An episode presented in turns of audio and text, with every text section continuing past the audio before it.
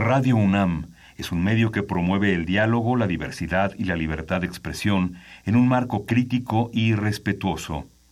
Los comentarios expresados a lo largo de su programación reflejan la opinión de quien los emite, mas no de la radiodifusora. Consultorio Fiscal. María Concepción González de Chicago dice que hace 12 años Radio. presentó suspensión de actividad. Un programa de Radio UNAM Hay una PTU entonces que se determina. y de la Secretaría de Divulgación y Fomento Editorial de la Facultad de Contaduría y Administración. Si bien es cierto, estamos, hablando- estamos comentando todo lo que tiene que ver con la contabilidad. Tocaremos el tema de las deducciones personales, obviamente, porque no son tan fáciles de aplicar en realidad.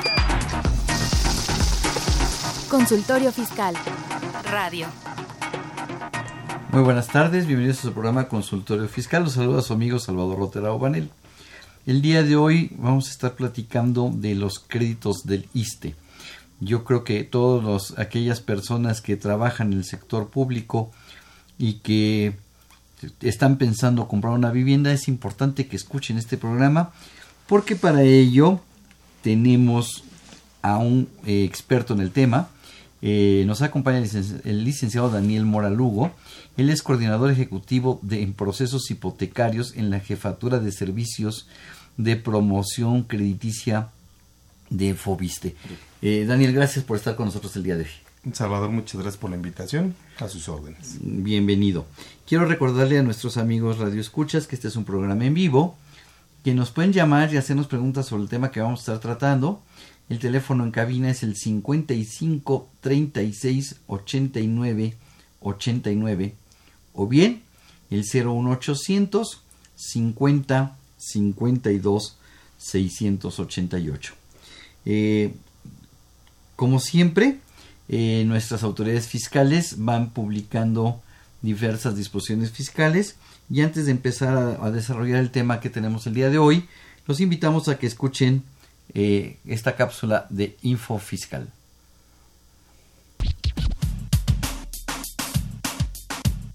Consultorio Fiscal.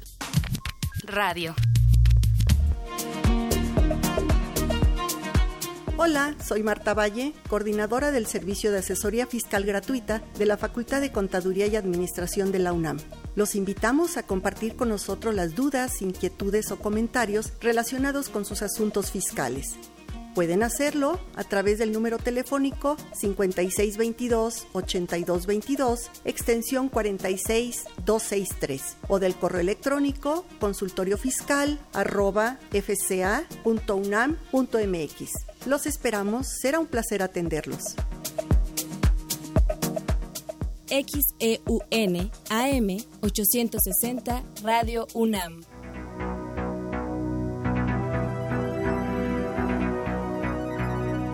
Info Fiscal. – 22 de octubre. El Instituto Nacional de Estadística y Geografía, INEGI, reporta el Índice Nacional de Precios al Consumidor, correspondiente al mes de septiembre. Fue de 100.917 puntos. 23 de octubre. El Servicio de Administración Tributaria, SAT, comunica mediante oficio el listado de contribuyentes que desvirtuaron la presunción de inexistencia de operaciones, prevista en el artículo 69-B, primer párrafo, del Código Fiscal de la Federación. El SAT informa mediante oficio el listado global definitivo de contribuyentes que no desvirtuaron los hechos que se les imputaron en términos del artículo 69-B, tercer párrafo, del Código Fiscal de la Federación. 25 de octubre. El Instituto Nacional de Estadística y Geografía, INEGI, reporta el Índice Nacional de Precios al Consumidor quincenal correspondiente a la primera quincena de octubre de 2018, que fue de 101.372 puntos, cifra que representa una variación de 0.40% respecto del índice de la segunda quincena de septiembre, que acumuló 100.970 puntos. 26 de octubre. La Secretaría de Hacienda y Crédito Público comunica los porcentajes y los montos del estímulo fiscal, así como las cuotas disminuidas del IEPS aplicables a los combustibles, correspondientes al periodo comprendido del 27 de octubre al 2 de noviembre del presente año.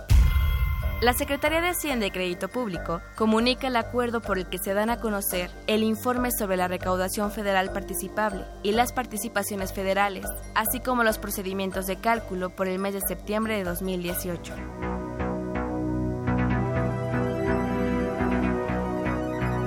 Info Fiscal. Ve y escúchanos por Twitter, arroba con su fiscal. Los invitamos a que nos vean en la radio. Y nos escuchen por televisión. Consultorio Fiscal, radio y televisión. En el 860 de AM y en la barra de Mirador Universitario CUAE. Abordamos los temas de tu interés como impuestos sobre la renta, declaraciones, testamentos, pensiones, seguridad social, estímulos fiscales, discrepancia fiscal, régimen de incorporación fiscal, entre otros temas. Con destacados especialistas en la materia. Los miércoles por Radio UNAM. Los jueves por internet. Y los sábados por TV UNAM. Véanos en la radio. Escúchenos por televisión. Llámanos, nos interesa tu opinión. Teléfonos en cabina 5536 8989. Lada 01800 5052 688. Bien, regresamos. Como ven, nuestras autoridades siempre están publicando algo. Eh, a nuestros amigos radioescuchas les recomiendo, eh, no tiene que ver con el tema pero sí tiene que ver con lo que salió publicado en el diario oficial de la Federación, hay que checar esa lista de contribuyentes que no desvirtuaron el estar eh, colocarse en el artículo 69b porque son contribuyentes a los que si yo le compro algo mi factura no será deducible y el IVA no lo podré acreditar. Y no solo eso la autoridad podrá eh, considerar que pudiera yo estar cometiendo delitos de defraudación fiscal. Entonces, chequen muy bien esa lista porque cualquiera de sus proveedores que esté publicado ahí, ustedes tienen problemas y a partir de la fecha de publicación tienen ustedes solamente 30 días para, para demostrarle a la autoridad que la operación que ustedes realizaron con cualquiera de, de las personas que hayan salido publicadas en esa lista, la operación sí fue real, la operación sí existió. Bien, eh, cambiando de tema, un tema un poquito más agradable. Eh, eh, Daniel, ¿qué es un crédito de Fobiste? Salvador, bueno, un crédito de Fobiste es un crédito hipotecario. Este crédito lo pueden utilizar para la adquisición de una vivienda nueva, una vivienda usada, también puede ser utilizado para la redención de un pasivo, para la construcción individual en terreno propio o la ampliación, reparación o mejoramiento de su vivienda. Ok, ¿y quiénes tienen derecho a este crédito de, de Fobiste? Todas aquellas personas que cotizan para el ISTE. Todas aquellas personas que cotizan para ISTE. Estamos hablando prácticamente de eh, todo el personal del sector público. Gobierno, así es. Todo lo que, todas las personas que trabajan o trabajamos en gobierno, porque finalmente como maestro UNAM trabajo en gobierno, este, tengo ISTE, por lo tanto tengo FOBISTE. Así es. Así es. Entonces tengo derecho a un crédito Fobiste. Me va a interesar el programa, me va a interesar escuchar lo que nos puedas decir. A ver si saliendo de aquí me das una solicitud para irla llenando. Claro que sí.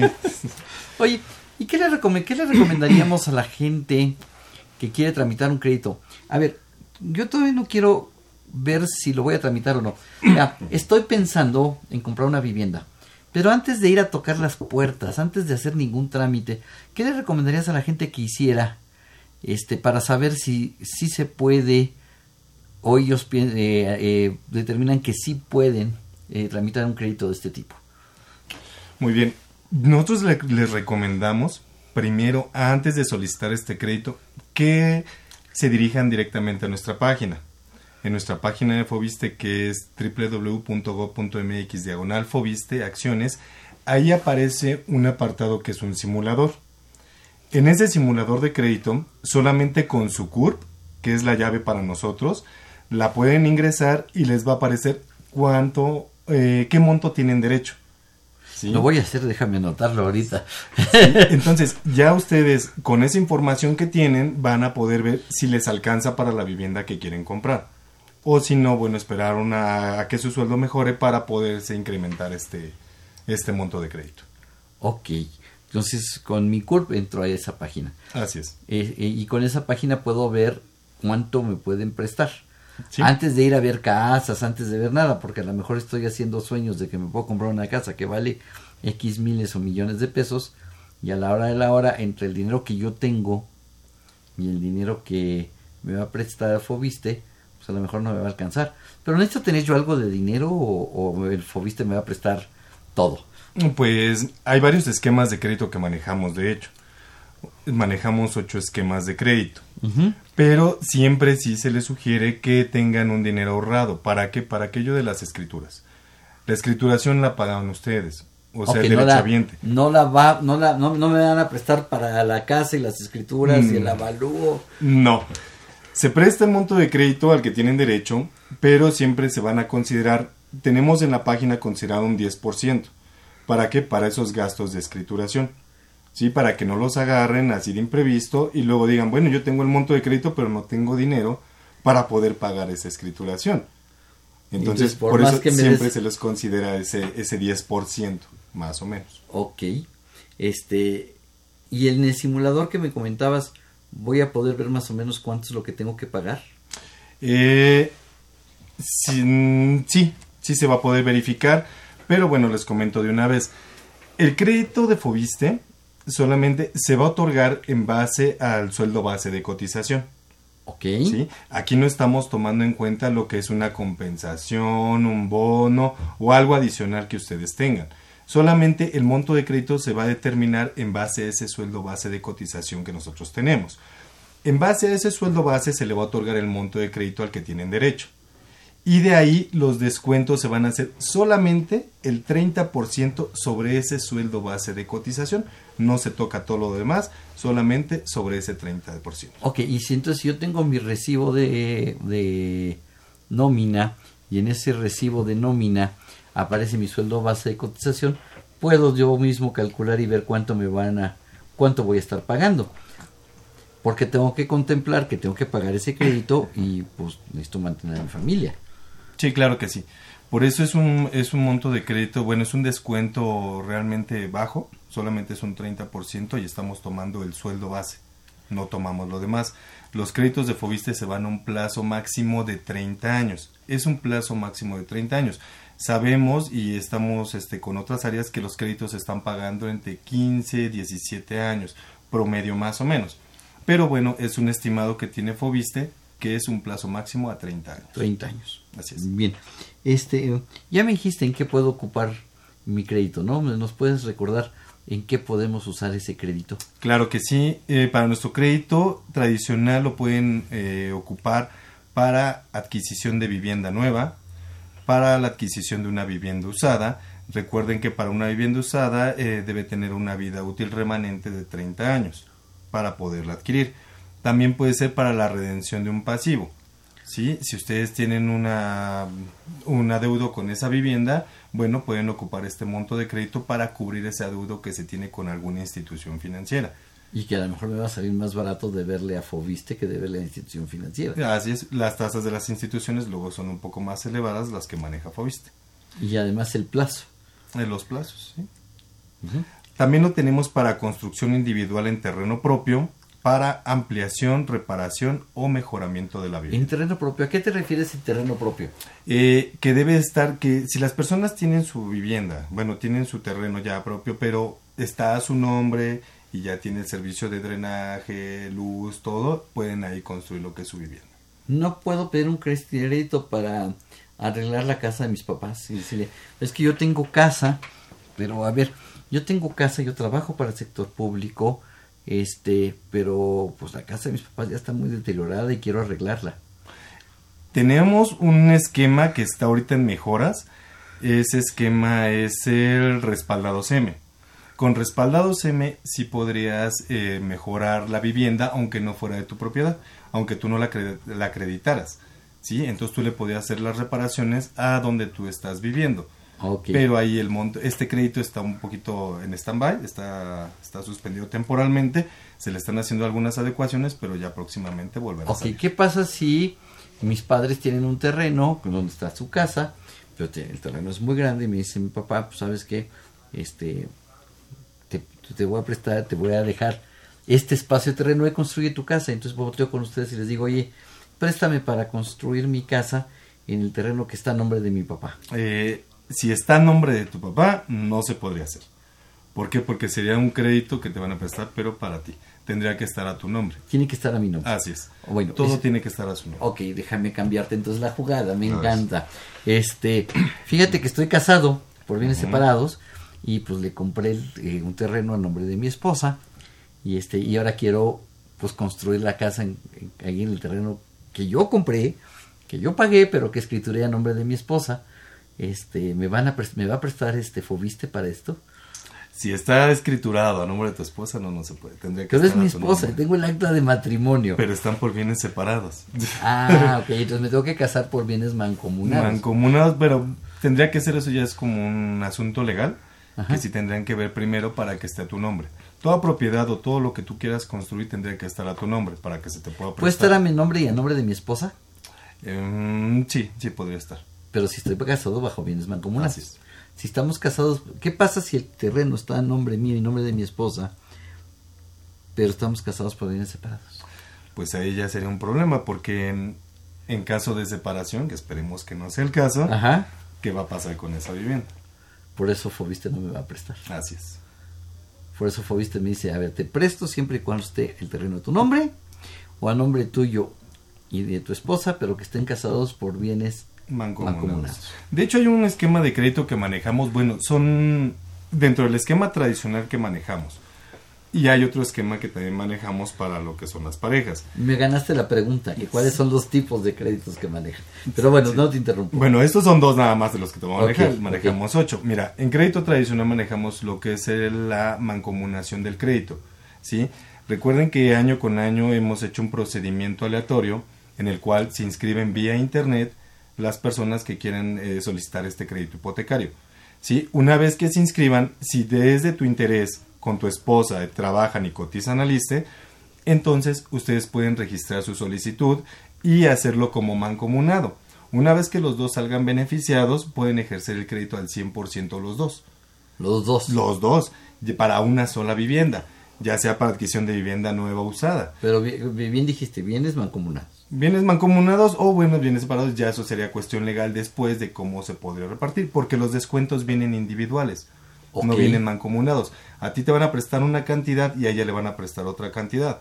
¿sí? Y el descuento tuyo va a ser el 30% de tu sueldo base y el de ella va a ser el mismo. 30% del sueldo Sueldo base. base. Así es. Entonces puedo acceder a una vivienda mejor. Así es. Es el crédito tradicional. Que en crédito tradicional, un crédito mancomunado. Ok. ¿Qué otros tipos de créditos tenemos? Mira, manejamos lo que es un crédito conyugal también, Ajá. es para parejas y sería Fobiste con Infonavit. ¿Sí? Ah, qué interesante. Sí, mira, es- este, si, si tú cotizas para el ISSSTE y tu pareja cotiza para Infonavit. el Infonavit, bueno, pueden solicitar su crédito y les dan el 100% a cada uno también para poder adquirir una vivienda. Ok, qué interesante, porque hoy la mayoría de las parejas, los dos trabajan. Entonces, si los dos trabajan, pueden acceder a un mejor crédito para una mejor vivienda. Así es, y lo, lo interesante de esto es que, bueno, no deben de trabajar en la misma dependencia, pueden trabajar en, en sectores diferentes para adquirir un, un crédito Un crédito. Y entonces yo estaría pagando mi crédito con Infonavit con 30% de mi, sueldo y mi pareja su crédito de Infonavit. De Fobiste con el 30% ¿Entonces también. también? Así es. Qué interesante. Muy interesante. Ese es otro. ¿Qué más tenemos? Me dices que tienes ocho. Pues mira, manejamos el esquema tradicional. Este esquema se hace año con año mediante un procedimiento aleatorio. Tenemos un crédito con subsidio. Es para personas que tienen un ingreso mucho menor. ¿Sí? Se les otorga este crédito de, de forma directa. Todos los créditos que te voy a mencionar, a diferencia del crédito tradicional, se otorgan de forma directa. Nada más hay que ver qué presupuesto tenemos para ver cuántos créditos se pueden otorgar en el año. ¿sí? El crédito, manejamos un crédito pensionados, que es este, somos la única institución que lo maneja para Le das crédito para adquisición de vivienda a una persona Pensionada. ya pensionada. Así es. Felicitaciones a Fobiste por esto, porque sí son los únicos que le prestan a una gente que ya está pensionada. Así es. La edad, bueno, tiene que ser entre los 47 y los 74 años. Ahí sí es uno de los requisitos que para, para este esquema de crédito. Claro, pero oye, que, que al llegar a los 60 años alguien te preste para comprarte una vivienda o a los 65 años que alguien te preste para comprarte una vivienda, sí es este, sí es difícil. Sí, la verdad son unos logros que se han, que se han hecho por parte de la institución de Fobiste y pues que sí estamos muy orgullosos de poder atender a esas personas que durante su vida eh, laboral no pudieron adquirir un crédito, no pudieron solicitar su crédito, bueno, pues ahora ya pensionados tienen la opción de poder solicitar este crédito. ¿Y ellos van a pagar el 30% de su pensión? No, para ellos baja solamente al 20% de la pensión. Más interesante todavía. Perfecto. Manejamos lo que es el otro esquema que como te comenté, el de conyugal, que sería Fobiste Infonavit. Tenemos un crédito que es Aliados Plus, este sería Fobiste con una institución financiera. ¿Sí? Ahora manejamos otro que es el respaldados, sigue siendo Fobiste con institución financiera, pero aquí a diferencia de este crédito, solamente Fobiste te va a dar lo que tengas acumulado en tu subcuenta de vivienda del SAR. Deuda con Fobiste no vas a tener, solamente con institución financiera. Fobiste va a soltar lo que tenga de, en tu subcuenta de vivienda y todo lo demás la pone la institución. ¿Y eso disminuye realmente el crédito que me está dando la institución? Así es, bueno, se va como primer pago. Como primer pago. Así es. Pero necesito tener para la escrituración. Sí. No me va a prestar ni el banco mm, ni Fobiste para pagar la escritura. No, no, no, no, no. Ahí la, tenemos que tener ese 10% ahorrado del monto total de la vivienda que queremos comprar. Es un estimado nomás. Sí, siempre hay que sugerirles que tengan ahorrado un 10% para que no lo sorprenda. Perfecto. Eso es lo que me comentabas en una de las primeras preguntas que te decía. ¿Qué le recomiendas a la gente antes de, de eso? Bien, además de cuáles son los tipos de crédito, ¿cuáles serían los pasos? ¿Qué tengo que hacer? Ya me convenciste, voy a tramitar mi crédito Fobiste. Ahora sí, ¿qué tengo que hacer para solicitar ese crédito? Bueno, en primera instancia, eh, si tu deseo es eh, obtener el crédito tradicional, esperar a que se lance la convocatoria, que lo hacemos año con año. Más o menos por qué fecha sale.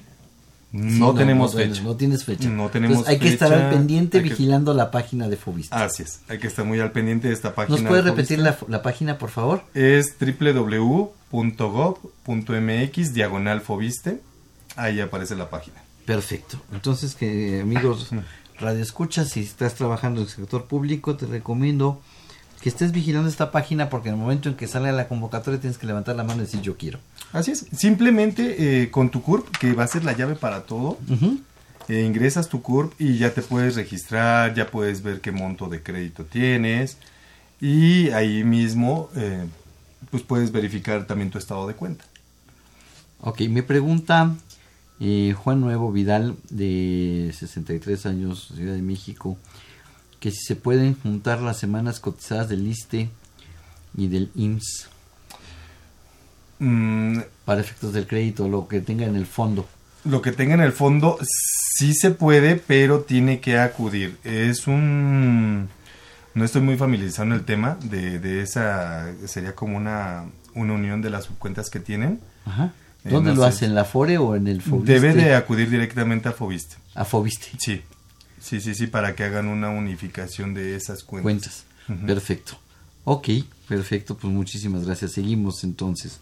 Este, me decías los pasos para tramitar. Primero, estar vigilando la la página, de, Fobiste, para poder cuando salga la convocatoria este poder ingresar directamente con su CURP y quedar inscritos en ese procedimiento aleatorio. Ok, y después de eso, bueno, una vez que ya salen seleccionados, eh, se dan los resultados, salen seleccionados, se les sugiere que desde antes empiecen a ubicar la vivienda que quieran comprar. ¿Y por qué te lo voy a decir, Salvador? Porque antes la gente se inscribía y dejaba perder luego esos créditos. Había, no sé, te voy a decir un número, 10 mil créditos para el año 2018. Entonces, esos créditos que otorgábamos, la gente tenía todo el año para formalizarlos. Y luego, si mucha gente no los formalizaba, bueno, se iban cayendo los créditos y le quitaba la oportunidad a aquellas personas que sí, querían comprar una vivienda. O sea, si yo salgo sorteado, tengo, a partir de que salga el sorteado, antes de que termine el año para ejercer el crédito. Antes era así.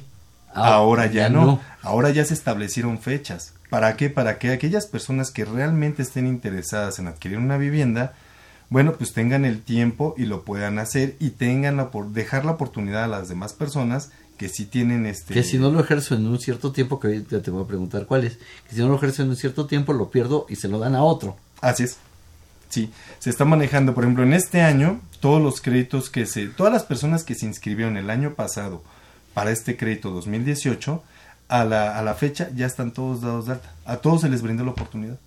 A todos, todos los que se registraron. crédito. Así es. ¿En qué partes? En fechas. Tú te inscribes, entonces se liberan, hagamos de cuenta, 10 mil créditos. Los primeros 10 mil créditos tienen, no sé, dos meses para empezar su trámite, para acercarse para a una empezar el trámite. Así es, son fechas y son cortes que se van haciendo. En caso de que cuando lleguen a esa fecha y a ese corte, si no han llegado, se cancela el trámite, se cancela el crédito y todas aquellas personas que están en una, en una relación, en una prelación, el número igual de cancelaciones es el número igual que van a subir para que se les autorice el crédito. Ok, tengo dos meses después de que me lo asignaron para ir a una SOFOL. Una SOFOL, así es. La SOFOL, ¿quién es? Es una entidad financiera que trabaja eh, directamente con Fobiste y son los que se encargan de llevarlos de la mano hasta la firma de escritura de su crédito. Ok, eh, vamos si quieres hacer una pausa y regresamos para, nos quedamos apenas que los, agarran, eh, los acaban de tomar de la mano para llevarlos en todo hasta el proceso. la firma de su. Y ok, vamos a una pausa. Consultorio Fiscal Radio.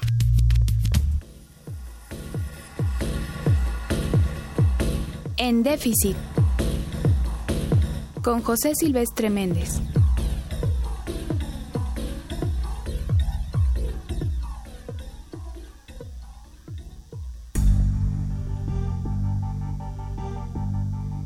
En el programa anterior planteamos que nuestro país sí puede considerarse en bancarrota, debido a que el Estado mexicano ha sido incapaz de pagar sus deudas con una parte importante de la población que ha sido excluida de la economía del privilegio, la cual ha beneficiado a unos cuantos. El Estado está en déficit con estos grupos, no ha podido o no ha querido saldar sus deudas. Veamos algunos ejemplos de a quiénes le debe el Estado, con quiénes está en deuda con los 55 millones de mexicanos que están en pobreza, en pobreza extrema y que sobreviven en condiciones precarias o de marginalidad sin satisfacer sus necesidades elementales, con los 30 millones de mexicanos que trabajan en la informalidad, que no cuentan con un trabajo digno ni decente, que no tienen un empleo estable ni bien remunerado ni con seguridad social, con las familiares de las víctimas de la violencia, asesinados y desaparecidos a quienes no se les ha hecho justicia, con los pueblos originarios cuya población en general vive en condiciones de marginalidad o de subsistencia,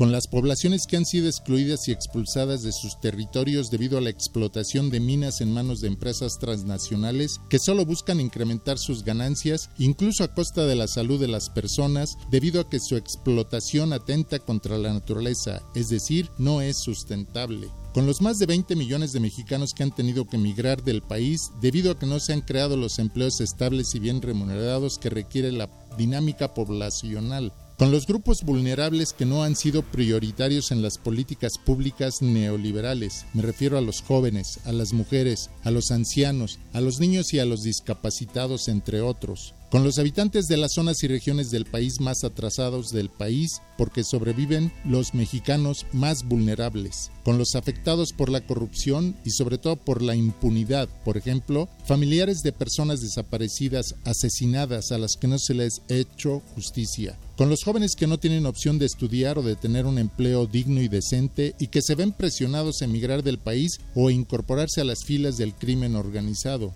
con la mayoría de mexicanos que no tienen acceso a los derechos humanos básicos, alimentación, educación, salud, vivienda digna, medio ambiente sano, educación y derecho a un trabajo digno y decente. En fin, son mayoría los mexicanos a los que el Estado mexicano les debe mucho, porque durante más de 36 años no fueron prioridad para el gobierno y sus instituciones. Por fortuna, la situación se puede revertir a partir del próximo año. Propongo la aplicación de políticas públicas que tengan como objetivo prioritario el bienestar de todos los mexicanos, el disfrute de los derechos humanos básicos para todos, con seguridad personal y tiempo libre para el ocio, que busque eliminar la concentración de la riqueza y la desigualdad. Ahora que estamos a pocos días de tener un nuevo gobierno que parece que piensa más en la gente que en el poder, es necesario impulsar un modelo de desarrollo sustentable que permita impulsar la economía para el beneficio de las mayorías sin depredar el medio ambiente. El modelo sustentable debe ser responsable con las generaciones actuales y futuras. Muchas gracias.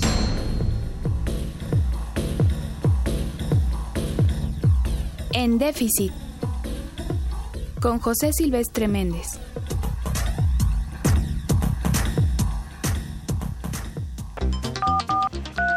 Llámanos, nos interesa tu opinión. Teléfonos en cabina 5536 8989. Lada 01800 5052 688.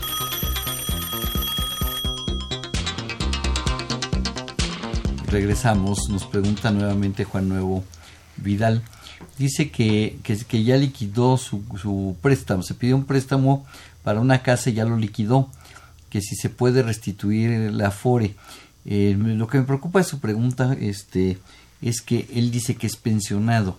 Eh, si está trabajando, pues la FORE va a seguir creciendo nuevamente. Su fondo de, de Fobiste, de vivienda, va a volver a, a, crecer. Este, pero si está pensionado. No, ya no, porque ahí llega un momento donde lo retiran. Ajá. O sea, si ya, se re, si ya está pensionado, ese, ese fondo se retira. Así es. Entonces ya no va incrementándose. Así es. Pero si sigue en activo y ya terminó de pagar su crédito, claro que se restituye y sigue acumulando. Así es. Está bien. Este, ¿Cuáles son los requisitos para solicitar el crédito de Fobiste? Bueno, eh, para nuestro, la mayoría de nuestros créditos es estar en activo en el servicio. ¿Cómo lo demuestro? Eh, con nuestro talón de pago. Con el talón de pago. Simplemente. Sí. Y estar activo en el servicio, tener año y medio de cotizaciones. Año y medio, con, año y medio. con 18 meses. Así es. Híjole, y yo tengo ejercer... 30 años y no lo he hecho. y ejercer por primera vez el crédito. Son tres simples requisitos. A ver, va de nuevo. Eh, año y medio de cotización, estar activo con mi talón y que sea la primera vez que esté ejerciendo un crédito. Así es. Son los requisitos bien sencillos. Híjole, ¿por qué no lo habré yo hecho? Ya me están ahí en la cabina, ¿no? en esa diciendo que, que a ver, ¿qué, qué, ¿qué, onda? ¿Por qué no lo has usado? ok, este, eh, ¿qué debo hacer si mi crédito de Fobiste, este, ya lo terminé de pagar? Ya pasaron los, no sé, 15, 16, 17 años. Porque bien nos dijiste, está contemplado a 30 años, pero normalmente se está terminando de pagar antes. A los 15, 17, 20 años. Por ahí más. Entre 15 y 20 para ser más. Ya pasaron ese tiempo y ya, ya, se terminó, ya, ya, ya, se terminó de pagar. ¿Tengo que hacer algo o, o para que ya me dejen de descontar o automáticamente Fobiste me deja de descontar? Hay dos, bueno, eh, tendría que ser en automático que se de, dejen de darlo, este, aplicar no. el descuento. Pero en caso de que no se llegue a aplicar este, ese, se le sigan haciendo los descuentos, después puede solicitar esa, esa devolución. Ese, esa devolución. Okay. Sí, son devolución de descuentos indebidos. Ok. Este, y, de, y luego, eh, ya terminé. Ya me dijiste que si me siguen descontando puedo reclamarlos. Y si automáticamente me dejaron de descontar, ¿qué sigue? Ok acercarnos a Fobiste o a un departamento de vivienda para hacer la cancelación de hipoteca. ¿Sí? Nosotros ya sabemos, ahí le van a dar su estado de cuenta final, que ya va a decir que ya está en ceros, entonces ya puede hacer su liberación de hipoteca. Okay. ¿Sí? Lo puede hacer mediante un notario o vía administrativa también, no hay ningún problema. Puedo hacerlo ante notario o vía administrativa. Así vía es. administrativa me voy a ahorrar los gastos notariales. Así es, sí. Ya, está mucho más fácil. Tarda un poco más, es un poco más lento el proceso, pero sí, o sea, si usted no lleva prisa en vender o alguien no lleva prisa en vender, bueno, pues se puede ir por ese medio. Claro. Este, oye, y tengo una pregunta. Y a lo mejor la pregunta es un poco tonta, pero algunas gentes me lo han hecho. Este, ya terminé de pagar mi crédito. ¿Puedo al momento de liberarlo dejar decir que lo liberen a nombre de un tercero? Mm, no. ¿A nombre de mi esposa? No tendría que hacer como una compra. La venta. Sí, o a, a, final de cuentas, bueno, aquí hay unos beneficios también, o sea, son beneficiarios que usted tiene. Así es, pero ya estaba inscrito en el registro público de la propiedad a mi nombre y ya no lo puedo cambiar. No, no se puede cambiar. Para no cambiarlo sería una compraventa o una donación. Sería así. O, una, her o una, herencia, pero es un trámite. Ya ahí eh, Fobiste no se mete para nada. Eso ya sería otra cuestión que ustedes tendrían que hacer. Que ver con el notario y si sí, sí. le va a costar con el notario. Sí. ok, este, fíjate que hay preguntas que son muy, muy interesantes y necesarias y yo creo que vale la pena hacer mucho énfasis. ¿Qué pasa si pierdo mi empleo y ya no puedo pagar mi crédito de Fobiste? ¿Qué puedo hacer? Porque no quiero perder mi casa. Bueno, eh, Fobiste maneja eh, varios seguros también. Puede hacerla de esta forma, activar el seguro de desempleo. ¿Sí? Fobiste maneja el seguro lo que es de vida, de desempleo, de daños a vivienda. Entonces, si él se queda sin empleo, puede activar este seguro. Este seguro se activa por un año. ¿sí? Y después, bueno, ya tiene que ver la forma de poder pagar este crédito. ¿Cómo lo va a poder pagar? Tiene que acercarse a Fobiste para que le den un número de captura y pueda hacer los pagos él directamente. ¿Por qué? Porque ya no se van a generar eh, en el descuento eh, quincenalmente. Entonces ya tendría que hacerlo por, por fuera, directamente en el banco. Ok. Tendría que estarlo. ¿Y cuánto más o menos va a pagar esa persona? ¿Tendría que seguir pagando el 30% de lo que era su sueldo? Sí, sigue siendo el 30% de lo que era su sueldo, lo que se estaba manejando, pero sí es muy recomendable que se acerque directamente a Fobiste. ¿Para qué? Para que no vaya a pagar el de menos o vaya... Si paga de más, pues qué bueno, ¿no? Qué bueno porque está adelantando. Se va directamente y va adelantando. Pero si paga de menos puede caer en mora o puede caer en yo creo que lo peor que puede pasar y que lo que mucha gente hace, y me da mucha tristeza decirlo, porque me ha tocado ver muchos casos, que la gente se queda sin empleo y no hace nada. Se queda cruzado de brazos y este y después se meten en el problema de que llegan y les dicen, pues, ¿qué crees que vas para fuera de tu casa? Porque no hicieron nada. ¿Qué pasa con Fobiste? ¿Qué pasa si dejo de pagar? Pues mira, se llega a un arreglo. Primero es, es que no sabemos que el desempleo es una cosa muy, muy, muy fea. Entonces, lo que sí tendrían que hacer es que si se quedan sin, sin empleo, es acercarse a Fobiste. Es lo primero que tienen que hacer. Fobiste maneja sus seguros, ahí lo pueden activar y lo pueden orientar de qué forma le pueden ayudar. ¿Y ese seguro me va a ayudar a pagar algunas mensualidades en lo que consigo un empleo? ¿O hay alguna mecánica que me ayude a, a medio librarla en lo que... Pues porque a lo mejor me quedé sin empleo, pero en dos, tres meses ya estoy este, terminó sexenio. No sé si suene algo parecido, pero bueno, terminó sexenio y estaba en la Secretaría X, para no mencionar alguna, alguna dependencia. Me quedo sin empleo, pero resulta que empezando el sexenio que viene, este, pues me llaman y me dicen, oye, vente a la Secretaría Y. Pero pues ese vente a la Secretaría Y, eh, me quedo sin empleo en noviembre. Híjole, espero que no le pase a nadie, no quiero ser... Pero bueno, este y en febrero, o hasta marzo, ya estoy colocado en la, dependencia Y. ¿Qué pasaría en esos meses, no sé, noviembre, diciembre, enero, febrero? Se activa el seguro y se congela más o menos lo que es el monto que tienes en ese momento. Ya posteriormente, cuando tú entras a la dependencia, ya lo detecta o tú ya notificas que ya estás trabajando en otra dependencia para que te vuelvan a hacer el cargo. En caso de que el, el monto que tú venías pagando con ese 30 con tu sueldo base de cotización no dé, o sea, no cubra la cantidad que tú estabas ah, pagando. Porque está, se está refiriendo a que yo estaba en la Secretaría X con un sueldo de, déjame inventar, de 20. Y ahora me voy a la Secretaría Y con un sueldo de 15. Sí, entonces ahí hay una diferencia. Entonces sí tendría que acercar, directamente acercarte con Fobiste para ver cuánto es esa diferencia para que tú la puedas ir cubriendo.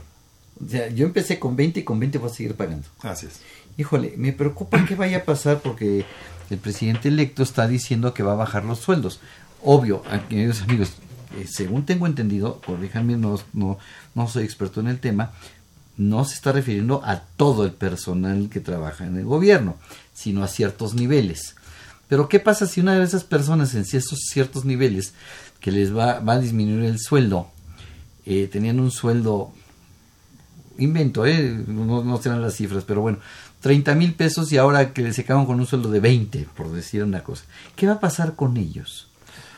Hay que ver primero en qué, en qué parte les va a afectar. ¿Sí? Porque el crédito de Fobiste se está prestando en salarios mínimos, no se presta en pesos. Entonces, dependiendo eh, y en base a eso, el monto de crédito se otorga también en los salarios mínimos, ¿sí? Al sueldo base de cotización. Entonces, el descuento, por ende, es el mismo es el 30% de ese sueldo base que va en salarios mínimos. Si les va a reducir, no sabemos en qué vaya a ser, sin alguna compensación en algún bono o si les vaya a reducir en salarios. Ah, ok, si el sueldo base no disminuye, pero me quitan este bonos, me quitan compensaciones, no, va a pasar no afecta, a final de cuentas. Va a afectar a mi bolsillo, pero el pago del Fobiste no se va a El pago del Fobiste no se hace. ¿Por qué? Porque el préstamo que te otorga Fobiste, bueno, el crédito, es en base a ese sueldo base. ¿sí? Entonces nosotros nos vamos solamente con el sueldo base, no tocamos tu compensación, no tocamos tu bono, no tocamos absolutamente nada. nada. Todo se queda tal cual, solamente nos vamos sobre el sueldo base de cotización. Y entonces sí, me voy al caso de que si yo estoy en la Secretaría eh, X y me voy a la Secretaría Y, entonces podría haber una variación en el sueldo base y es donde me meto el problema. ¿Qué pasa si mi sueldo base en la Secretaría Y estaba yo en X en 30 y ahora estoy en Y en 35? Bueno, pues sueldo les, base. le siguen haciendo el 30% de ese sueldo base, pero ya es mucho mayor. Entonces se va a pagar mucho más rápido el crédito. Ah, ok, pero si mi sueldo base baja, yo tengo que seguir pagando a Fobiste sobre el sueldo base con el que me otorgaron el crédito. Así es. A ver, entonces si entendí, para que quede muy claro. Si mi sueldo base baja, yo tengo que pagar la diferencia por fuera. Así es. Y tengo que acercarme a Fobiste y decirle, a ver, me está pasando esto, dime cuánto tengo que pagar, porque si no caigo en mora. Así es. Este, pero si mi sueldo base aumenta, entonces lo que me va a cobrar Fobiste va a ser el 30% de mi nuevo sueldo, va a aumentar y por lo tanto voy a pagar más rápido mi crédito. Sí. Sí, así se maneja. Así se maneja. Ok. Perfecto. Es interesante y es bueno saberlo para que todo el mundo contemple lo que pueda pasar. Estamos a, un mes de eh, estamos a un mes de cambio de sexenio. Hoy estamos cerrando el mes de octubre. Mañana estaremos amaneciendo ya en, en, este, en noviembre. Y queda exactamente 30 días para que tome posesión el nuevo presidente. Y las cosas pueden cambiar. Y, y, se ha anunciado que va a haber cambios. Entonces, a ver cómo les va a afectar a, a estas personas. ¿Qué pasa si de veras no me acerco? no me acerco con ustedes, dejo de pagar. ¿Qué va a pasar? Pues simplemente el crédito va a caer en mora y se, va, se van a seguir acumulando intereses de esos pagos que no se han generado. Entonces, el crédito pues se va, se va a disparar de una forma pues muy grande. Sí, o sea, van a ser mucho más lo que tendría que pagar. Ok, eh, nos habla una persona, no doy su nombre por obvias razones, y no necesariamente lo tienes que poder responder porque eh, pero el comentario es que dice que su vecino pagó su casa pero se pero se adueñó de cuatro casas y su crédito era Fobiste. Este y el señor ahora este ocupa cuatro casas con el pago de una que si sabes dónde lo puedes reportar. Pues la verdad es que lo desconozco. lo desconozco pero pues este tendría que ser si el señor está invadiendo una propiedad que no le pertenece, pues sería una denuncia ante el Ministerio Público. Así pero tendrían que estar los dueños. Pero tendrían que, pero quien tendría que hacer la denuncia es el dueño, de, la, de, la vivienda, el dueño de esa casa que está ocupando sin haber pagado. Así es. ¿Sí?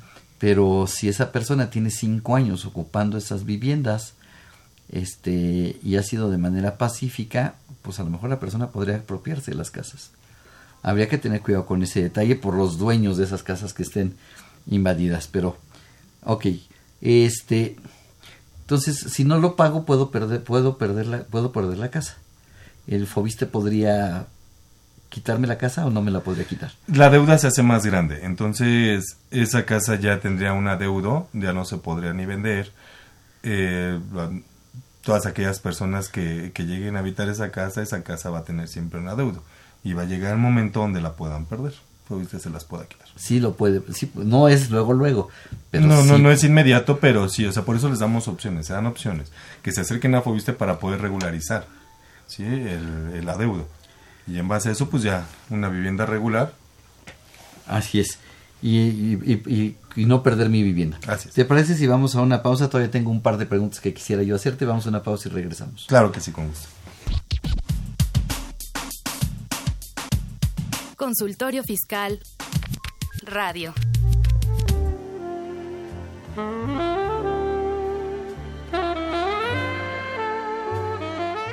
bésame despacito.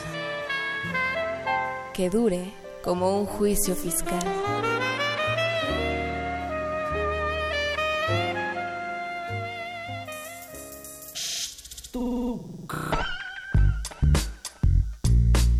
Si estás interesado en este y otros temas de consultorio fiscal, ingresa a tu navegador y escribe Radio UNAM.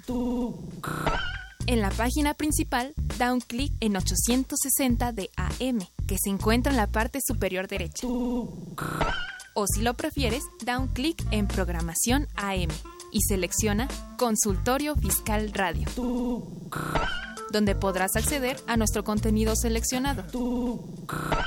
Suscríbete y podrás reproducirlos cuando quieras desde tu iPad, tablet o celular. Síguenos por Twitter.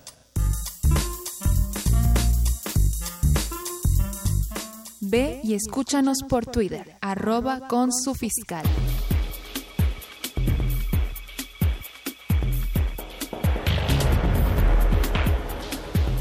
Festejamos la nueva edición, la número 700 de Consultorio Fiscal, que como siempre aborda interesantes artículos de corte jurídico, laboral, contable, financiero y fiscal. Walter Carlos López Morales y José Alfredo Zaragoza Buendía anticipan las iniciativas de reformas fiscales 2019. Luis Enrique Angón Velázquez hace sugerencias y comentarios para la nueva plataforma Mi Contabilidad. María del Rocío Hernández Romero, Fernando Pérez Mendoza y Gabriel Sánchez Curiel presentan la auditoría forense y su interacción con la auditoría interna. Luis Enrique Angón Velázquez revisa el contenido del CFDI con el método de pago en una sola exhibición. Nueva regla 2.7.1.44 del anteproyecto de la tercera modificación a Resolución Miscelánea Fiscal 2018. Estos y otros temas de gran interés se presentan en el número 700 de Consultorio Fiscal. Suscripciones a los teléfonos 5616-1355 y 566-7755. También a través de la tienda electrónica publishing.fca.unam.mx o en la página de la revista consultoriofiscal.unam.mx.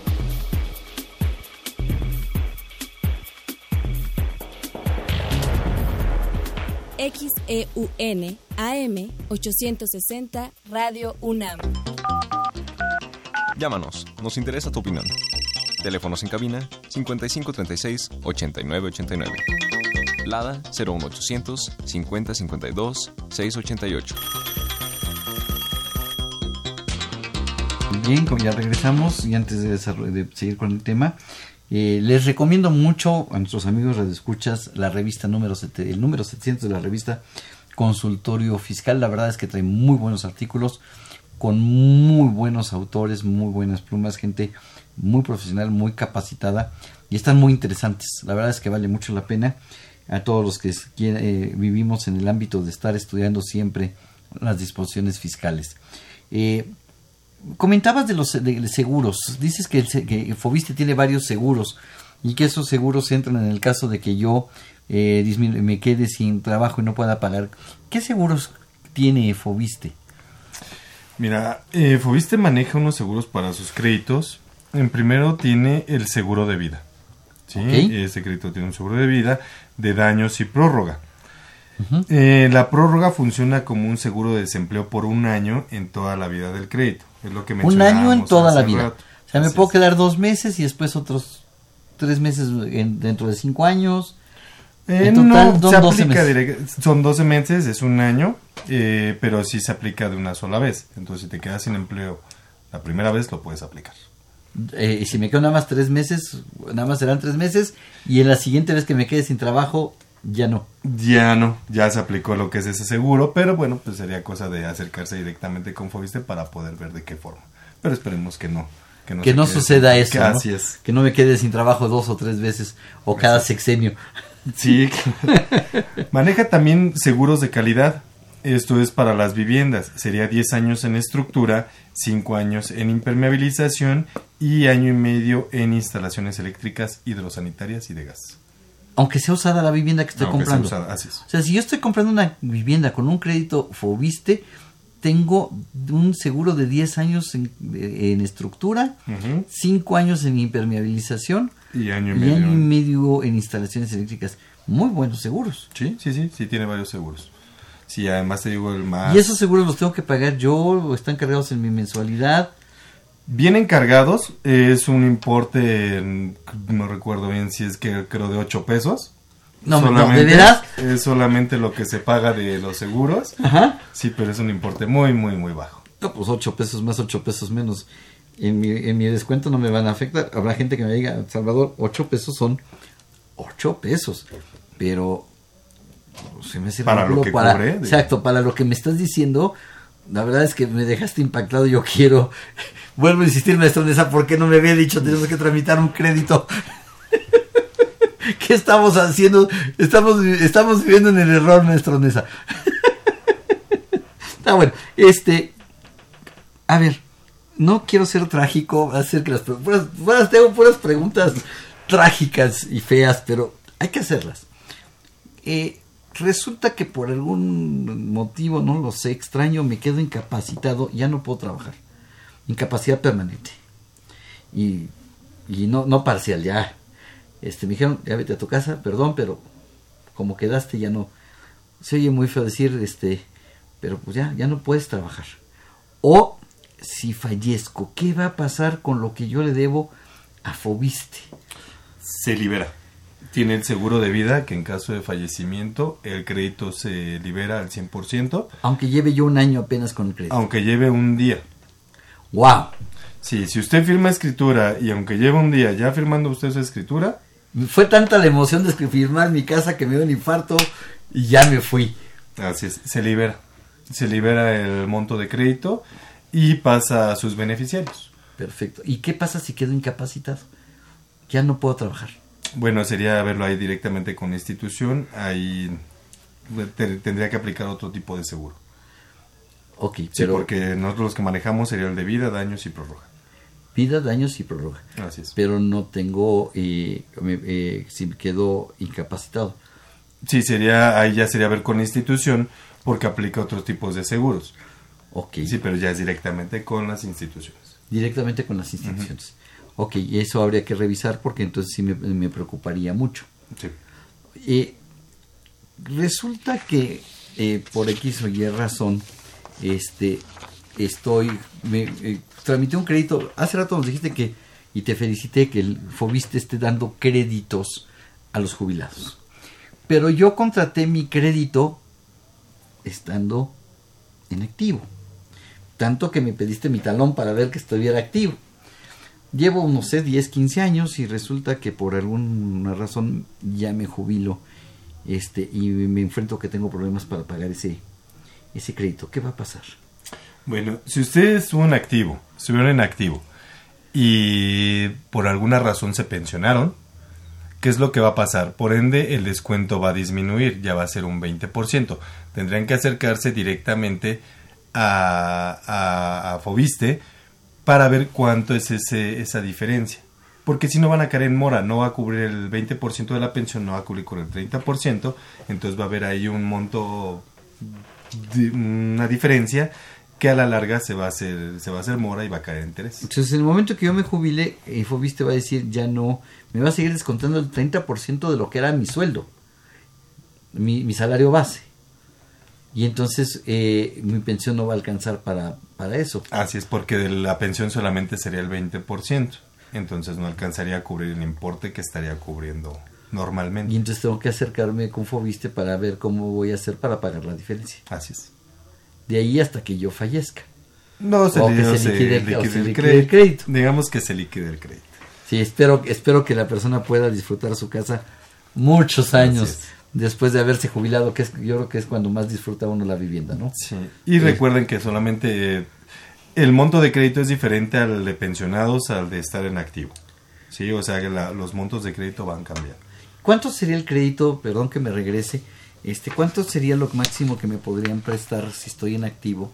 Y en el caso de pensionados que me dijiste que es el 20% de descuento. Mira, para un crédito tradicional el monto máximo que está prestando Fobiste es de hasta un millón cincuenta mil pesos más lo que tengan acumulado en su subcuenta de vivienda del SAR. Ok, que eso, eso se para... vuelve muy interesante. Un millón cincuenta más lo que yo tenga ahorrado. Así es. ¿Sí? Eso es para nuestro crédito tradicional. En el caso de los pensionados que estábamos manejando, ahí les pueden prestar solamente hasta 521 mil pesos. Para comprar una vivienda. Para comprar una vivienda. Ok, son importes bajos, pero yo espero que un pensionado pues, tenga dinero ahorrado y con eso le sirva para completar la adquisición de su vivienda o para mejorar, cambiar de vivienda y mejorar. Una pregunta, eh, fíjate que, eh, y se me acaba de ocurrir ahorita, este, y, vuelvo con el presidente electo. Eh, resulta que yo tengo un crédito Fobiste. Y a lo mejor no lo tienen contemplado, ahí se vale que me lo digas. Este, porque a lo mejor estas cosas, como están surgiendo ahorita las noticias, pues no creo que todo el mundo tengamos contemplado, tanto que se me acaba de ocurrir. Este, y estoy trabajando en una dependencia de gobierno que está en la Ciudad de México. Y de hecho compré mi vivienda en la Ciudad de México. Eh, pero deciden cambiar esa dependencia a Puebla. Y entonces me tengo que ir a vivir a Puebla.